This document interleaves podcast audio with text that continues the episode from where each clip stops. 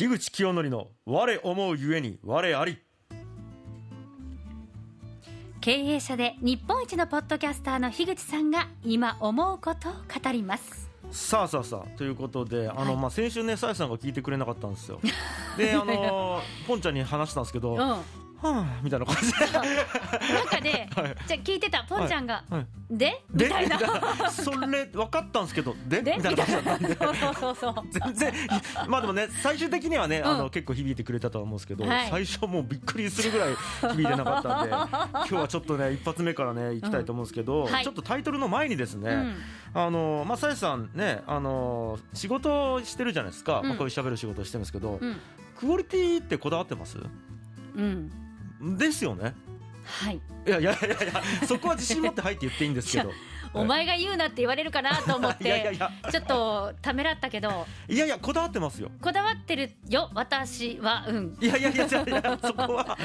僕は伝わります。ちゃんと。大丈夫大丈夫はい大丈夫。はい。はいあのでまあここねあのスタジオにいる方ねあのディレクターの方もミキサーの方ももちろん仕事ねクオリティにこだわってもちろんやってると思うんですよね、でえっ、とまあ基本的にやっぱりこういうコンテンツ制作に関わる方って、はいクオリティに妥協しない方ってやっぱ多いですよね。少しでもやっぱりいいものを届けたいし、うん。楽しんでいただきたいしっていう思いでやってますよね、えっと、もちろんこれめちゃくちゃ素晴らしいことだと僕思ってるんですね。うん。で、えー僕もともと音楽を作る仕事をしてたので,、その時はもうもちろん僕もクオリティにめちゃくちゃこだわって作ってたんですよ。うん。で僕一人で東京出てって始めたんですけど、うん。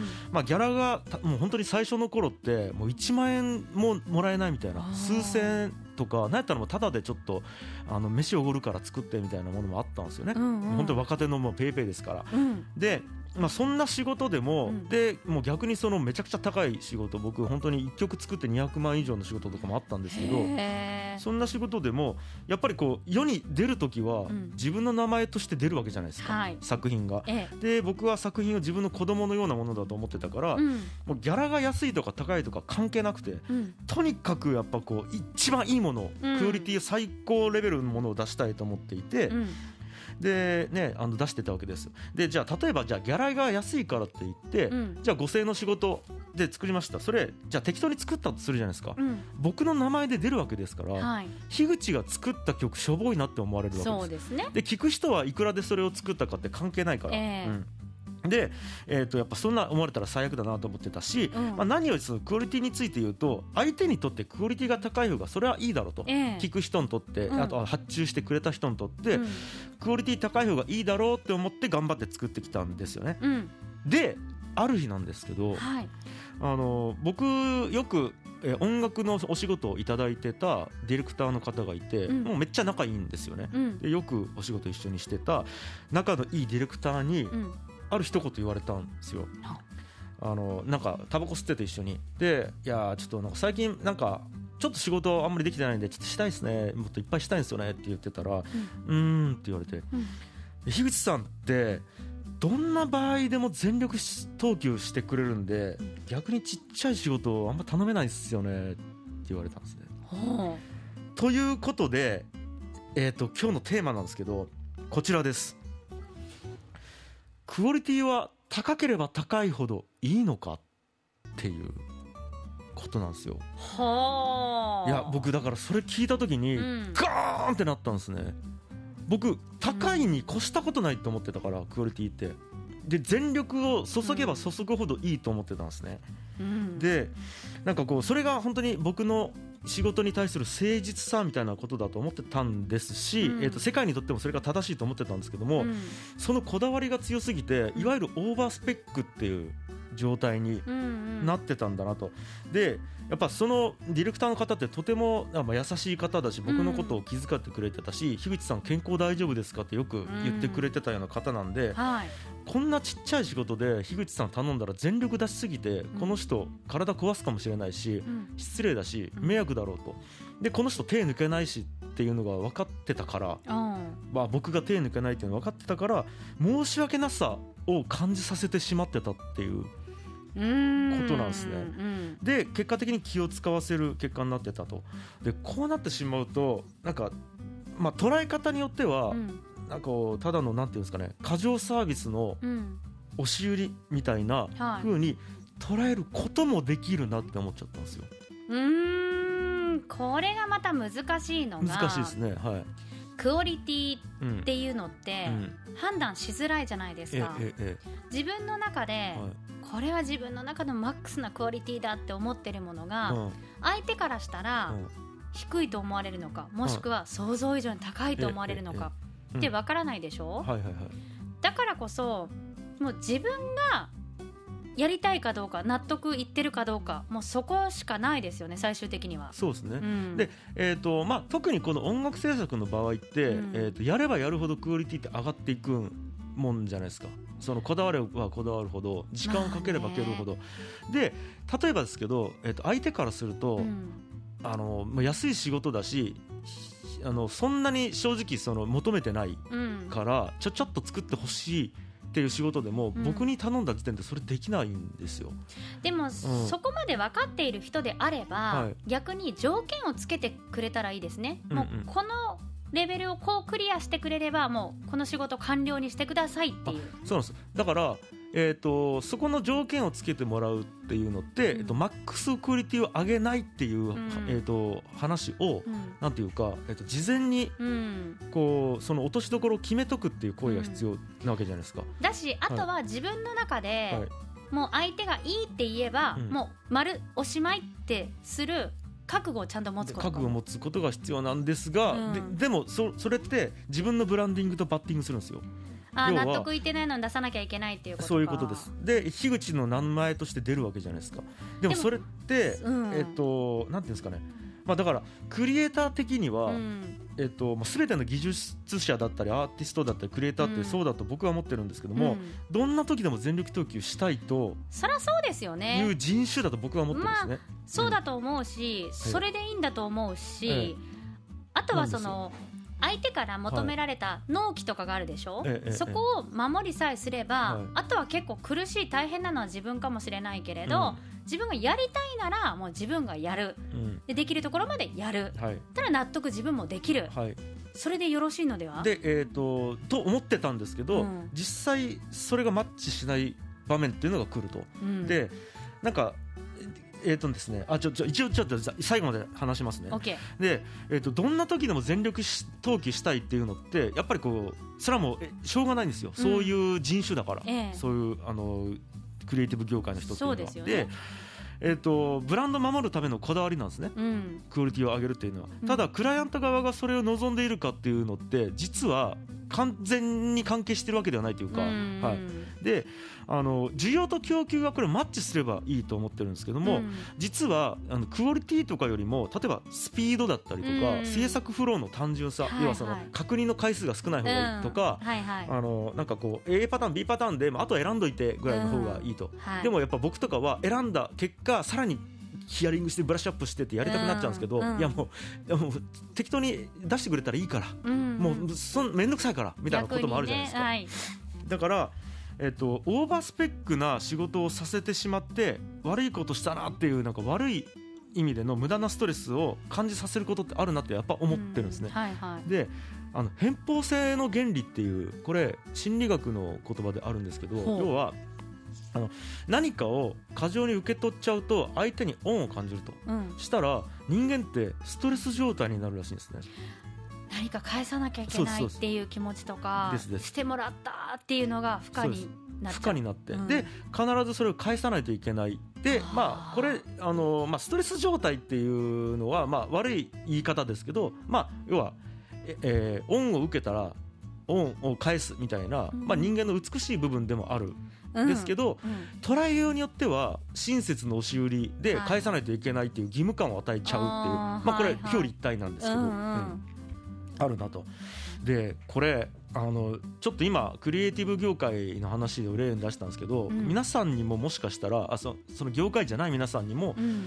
ピンとくるかなっていう、うん。僕これあの会った時に、うん。ある風景が実体験の中で風景が思い浮かんだんですけどは僕あの東京住んでた時に新宿に、えっと、整体マッサージ屋さんがあったんですね、うん。でそこよく行ってたんですけどでもそこのお兄さんがめっちゃ愛想いいんですよ。うん。でもうあの会計までもずーっとこうにこやかに話しかけてくれて、僕めっちゃ行ってたんですね。うん。で軽くお礼を言った後に店出るじゃないですか、うん。そしたら必ず外に出て「ありがとうございました」って言ってこうはいはい。お礼をしてくれるんですね、うん。ただその店のある場所っていうのが結構長いまっすぐな通りで でで見通しがめっちゃいいんですよ。はいはいはい。だから完全に僕の姿が消えるまで多分23分ぐらいかかるんですね。早歩きでも。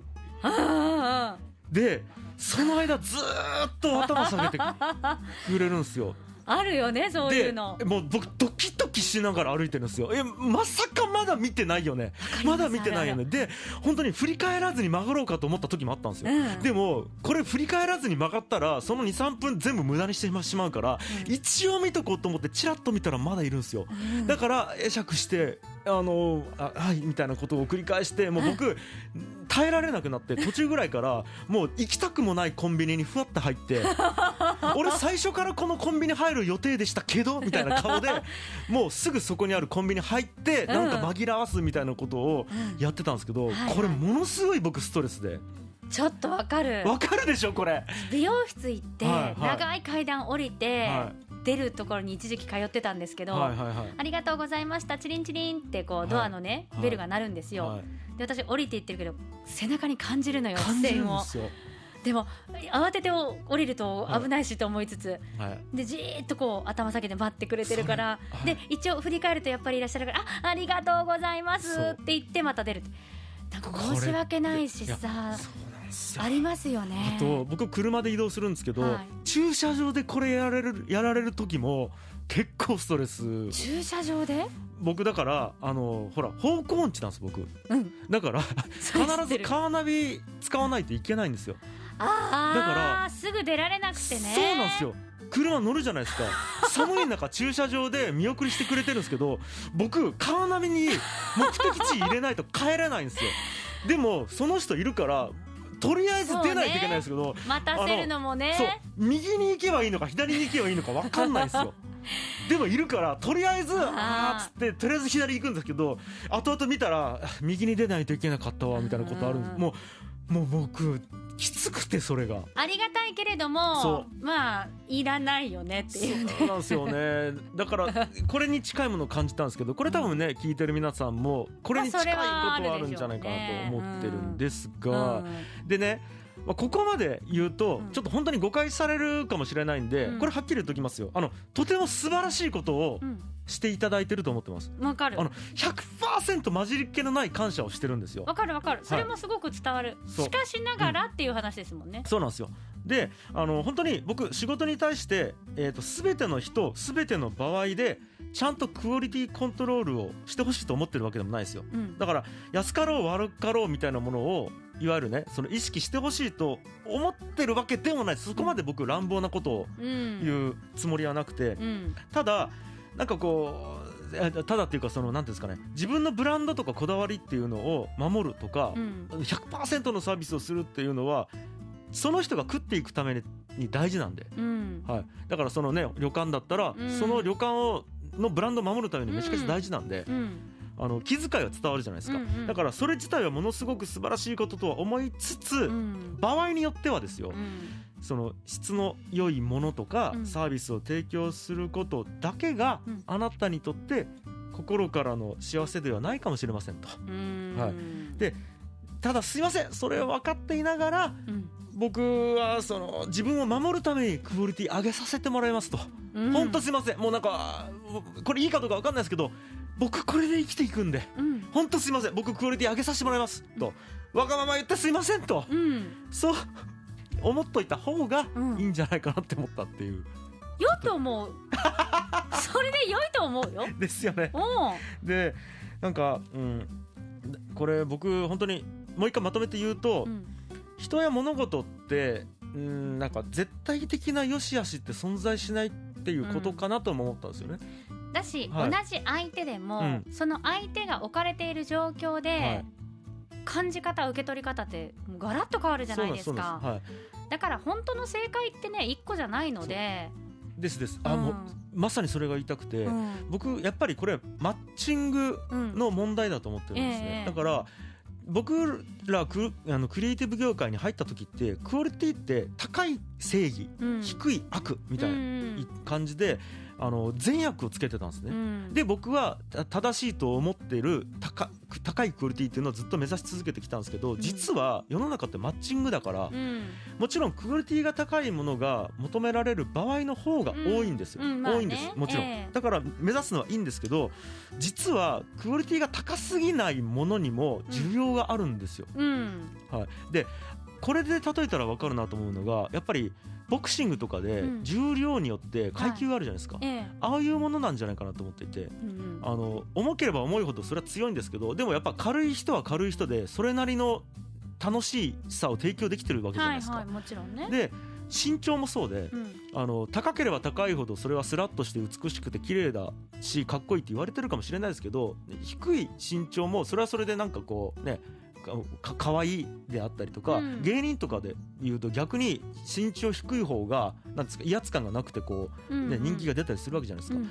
だから高い方がいい低い方がいいとかじゃなくて、うん。この人のこういう高さを利用するとこうなるしそうそうそうだ。みたいな。うん。だからなんていうんですかねあの良し悪しって実は絶対的なものじゃないなってことを僕言いたくて、うん。でそう思うとなんか、えっと、世の中に対してあんまり結果にこだわらなくてよくなるなって思ったんですよ。うんうんうんで僕やっぱりクオリティ高くしようとして高く出ない時ってうん。自己否定をしてたんですそうですよね。苦しくなりますよね。でもなんか別に頑張った結果低くてもうん。別にそれはそれでいいんだってうんうん。なんかこう全部を肯定するためにこの考え方って使えるなって思ったんですうんうね。んうん。だからなんかこううーんもちろん目指してるところを目指してもらうのはもちろんいいんですけどじゃあ結果が自分の思う通りにいかなかったところで、うん。